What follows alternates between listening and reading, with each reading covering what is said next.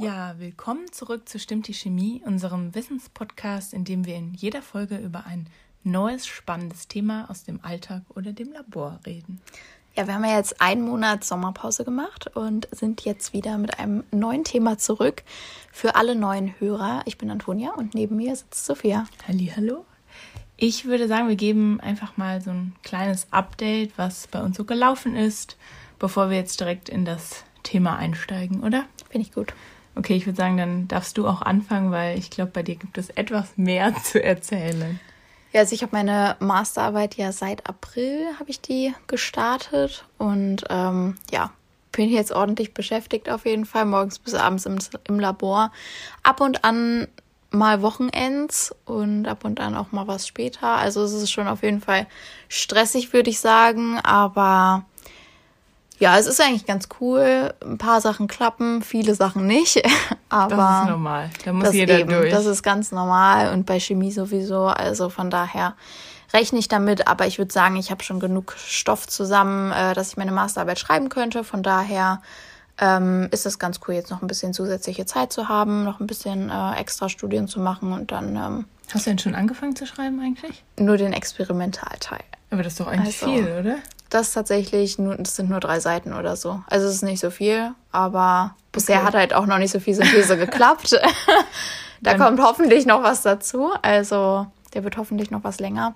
Aber ansonsten geht's auf jeden Fall. Der Anfang ist eh immer das Schwierigste. Ja. Also wenn man jetzt schon mal drei Seiten hat, dann geht das andere wie von selbst. ja. ja. Wie sieht's denn mit deiner Amerika-Planung aus? Ähm, ja, das ist ein bisschen schwierig tatsächlich. Also das Visum zu kriegen, das ist schon stark bürokratisch. Ich meine, es war schon klar für Amerika das Visum zu kriegen, ist ja eigentlich allseits bekannt, dass das gar nicht so super einfach ist. Der ganze Prozess, den man da durchlaufen muss, das ist äh, schon super aufwendig und alles. Leider bin ich da an jemanden geraten in Amerika, der jetzt nicht ganz so die organisierteste Person ist. Deswegen macht das das alles ein bisschen schwieriger noch.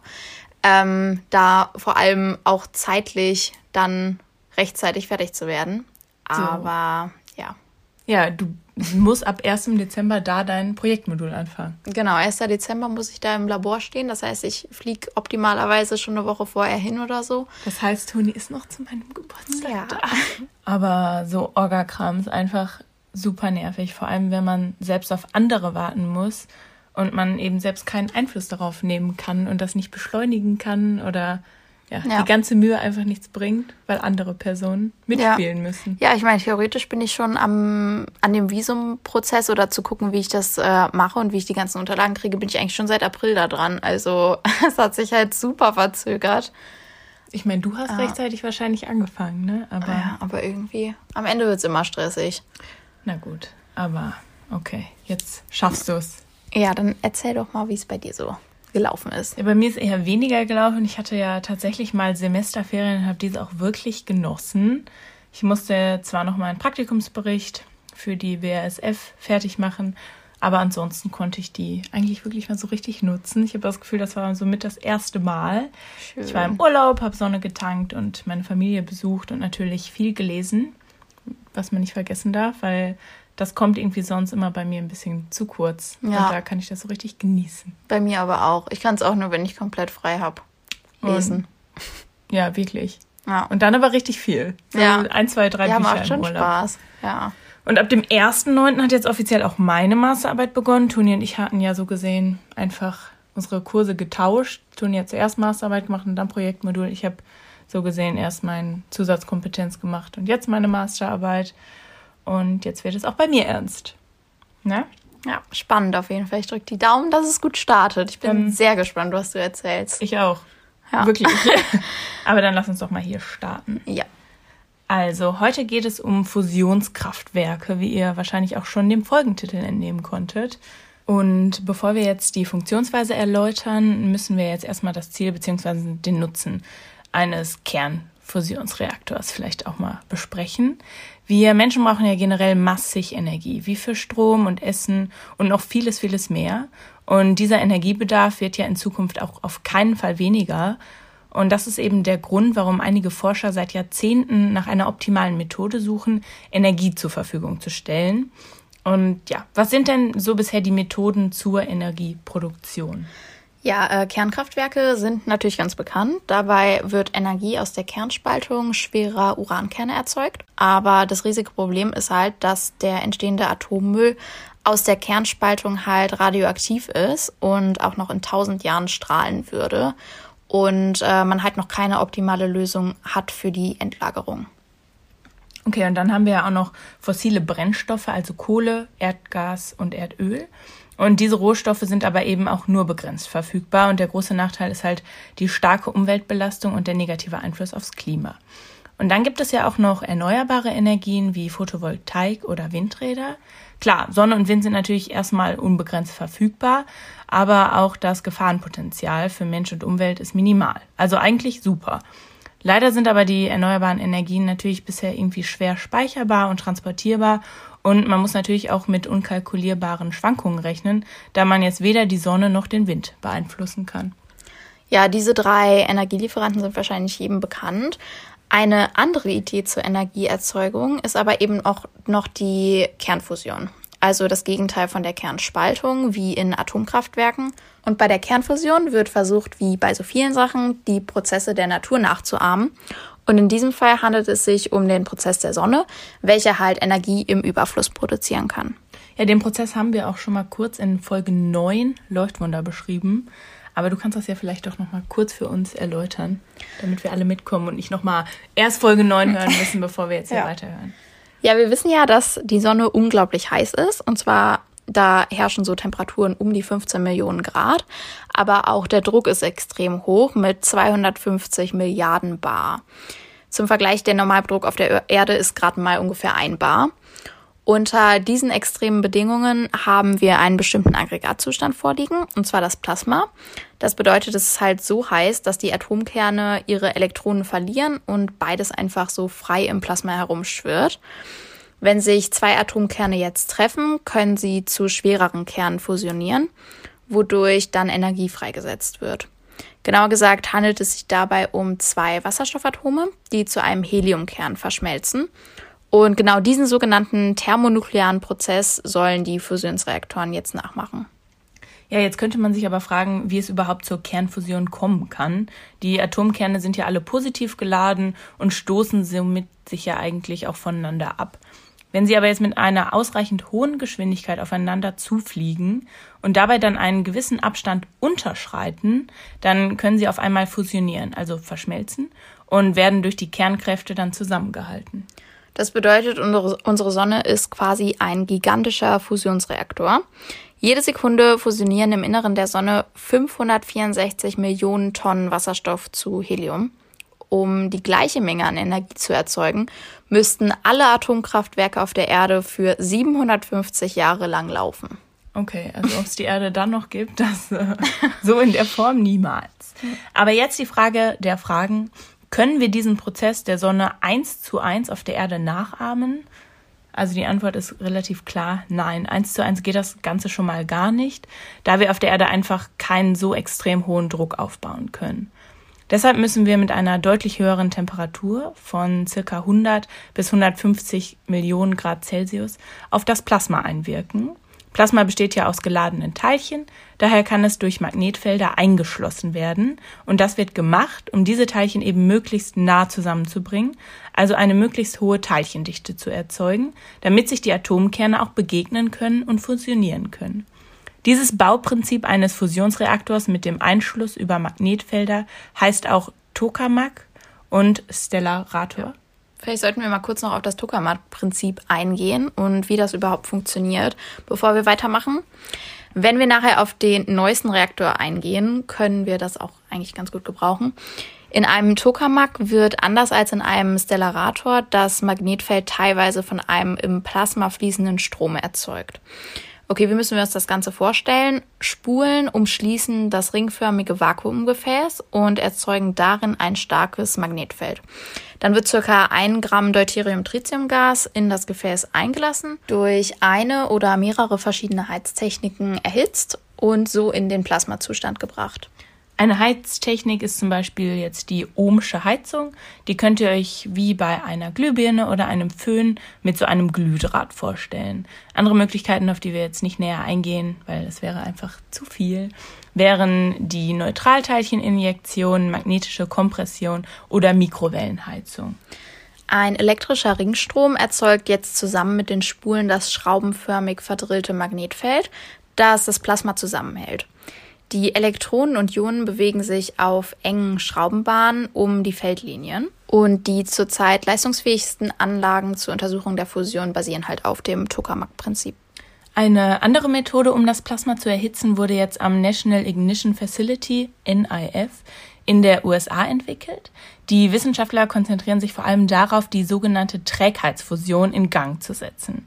Das Prinzip kommt bei der Wasserstoffbombe in größerem Maßstab schon zum Einsatz, könnte aber auch kontrolliert Energie abgeben. Am NIF arbeiten die Forscher mit dem stärksten Laser der Welt, verteilt auf 192 Strahllinien, die auf eine winzige Kapsel mit Deuterium und Tritium gerichtet sind. Ist der Prozess jetzt erst einmal in Gang und die Zündschwelle erreicht, sollen die Fusionsreaktionen eben selbst die Wärme für weitere Fusionen liefern. Deshalb ist die Zündung so wichtig. Aber wie funktioniert jetzt die Energiegewinnung im Fusionsreaktor? Dazu werden Deuterium- und Tritiumkerne verwendet, also die schwereren Isotope des Wasserstoffs, und diese fusionieren dann zu Helium. Bei diesem Prozess wird ein energiereiches Neutron frei, welches in den Wänden des Reaktors abgebremst wird. Dort erzeugt es Wärme, die dann Wasser erhitzt und der Dampf dieses Wassers wiederum treibt Turbinen an, die Strom erzeugen können. Und Deuterium und Tritium sind zugängliche Rohstoffe, richtig? Genau, Deuterium lässt sich beinahe unerschöpflich im Meerwasser finden und Tritium ließe sich innerhalb des Reaktors aus Lithium gewinnen. Auch bezüglich des Abfalls, der ja bei der Kernspaltung so einen unglaublich großen Nachteil darstellt, ist die Kernfusion vorteilhaft, da kein langlebiger Atommüll erzeugt wird. Diese Methode ist also vergleichsweise relativ sauber. Ein anderer Vorteil gegenüber den Atomkraftwerken ist, dass ein Supergau, also ein Reaktorunfall mit anschließender Atoma atomarer Verseuchung, bei einem Fusionskraftwerk ausgeschlossen werden kann. Geht nämlich irgendwas schief, kühlt das Plasma halt direkt ab und es kann nichts passieren. Das hört sich ja jetzt bis hierhin erstmal alles ganz toll an. Aber was sind denn die Nachteile? Auch wenn schon seit den 60er Jahren intensiv an Fusionsreaktoren geforscht wird, noch ist die Technologie in der Entwicklungsphase da der Bau und die Funktionsweise einfach ein extrem komplexes Unterfangen darstellen. Man kriegt die Fusion an sich zwar hin, jedoch wird momentan noch mehr Energie in den Prozess reingesteckt, als man rausbekommt. Falls es also überhaupt klappt, ein rentables, wirtschaftlich arbeitendes äh, Fusionskraftwerk zu bauen, dauert es wahrscheinlich noch ein paar Jahre oder Jahrzehnte. Und das ist das Ziel der ganzen Geschichte, mehr Energie bzw. Heißleistung aus dem Prozess rauszubekommen, als reingesteckt wird. Wenn wir das aber jetzt wirklich irgendwann schaffen würden, könnte man aus einem Glas Meerwasser schon so viel Energie gewinnen, wie mit der Verbrennung eines ganzen Ölfasses. Aber es ist halt wirklich eine der größten wissenschaftlichen und ingenieurstechnischen Herausforderungen der Menschheit. Was sind denn noch weitere Probleme, die einem vielleicht nicht direkt ins Auge springen, die aber deutlich Gewicht haben? Wir haben ja schon gesagt, dass das Plasma auf hohe Temperaturen gebracht werden muss, über 100 Millionen Grad. Und das ist natürlich eine Nummer. Welches Element hält das schon aus, ohne selbst zu zerfallen oder irgendwie in seine Atome gespalten zu werden? Deswegen darf das Plasma nicht mit Materie in Berührung kommen. Hierfür gibt es bereits den Diverter welcher ein zusätzliches Magnetfeld darstellt, das den äußeren Rand des ringförmigen Plasmas auf robuste, wassergekühlte Platten am Boden des Gefäßes lenkt und dieser dient somit als Wärmeisolation. Nebenbei werden störende Verunreinigungen aus dem Plasma entfernt. Okay, aber welches Element wird denn jetzt für die Wandverkleidung genutzt? Erst wurde jahrelang Kohlenstoff verwendet, jedoch ist das ungeeignet, da es vom Plasma abgetragen werden würde. Dann wurde Wolfram benutzt, da es unter allen Metallen den höchsten Schmelzpunkt hat.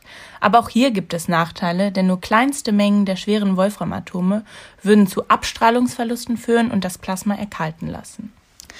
Jetzt gehen wir mal noch auf ein spezielleres Beispiel ein, und zwar den International Thermonuclear Experimental Reactor, auch bekannt unter der Abkürzung ITER oder jetzt einfach ITER. Der Reaktor beruht auf dem Tokamak-Prinzip, was wir ja schon erwähnt hatten. und ist bei einem südfranzösischen Kernforschungszentrum im Bau. 2006 fand hierfür die Vertragsunterzeichnung statt und erst letztes Jahr, also 2020, startete dann die Montage des Reaktors, weil es zwischendurch halt immer wieder zu Komplikationen gekommen ist. Und man kann leider auch damit rechnen, dass es noch weitere Herausforderungen geben wird, vor denen man stehen wird, allein wegen der physikalischen Vorgänge, die in dem Reaktor auf, ablaufen werden.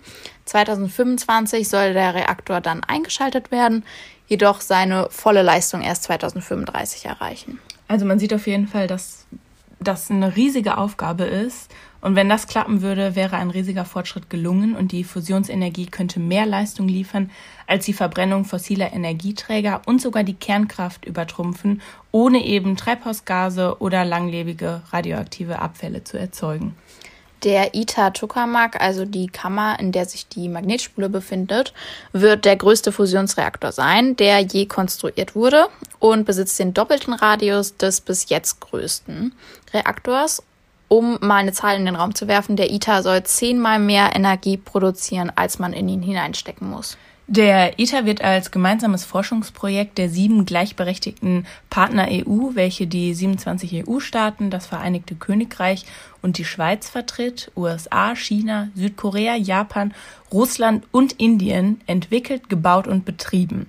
Und es wird auch als größtes Wissenschaftsprojekt seit der Internationalen Raumstation beschrieben, welches nach aktuellem Stand jetzt mehr als 20 Milliarden Euro kosten wird. Das ist schon ordentlich.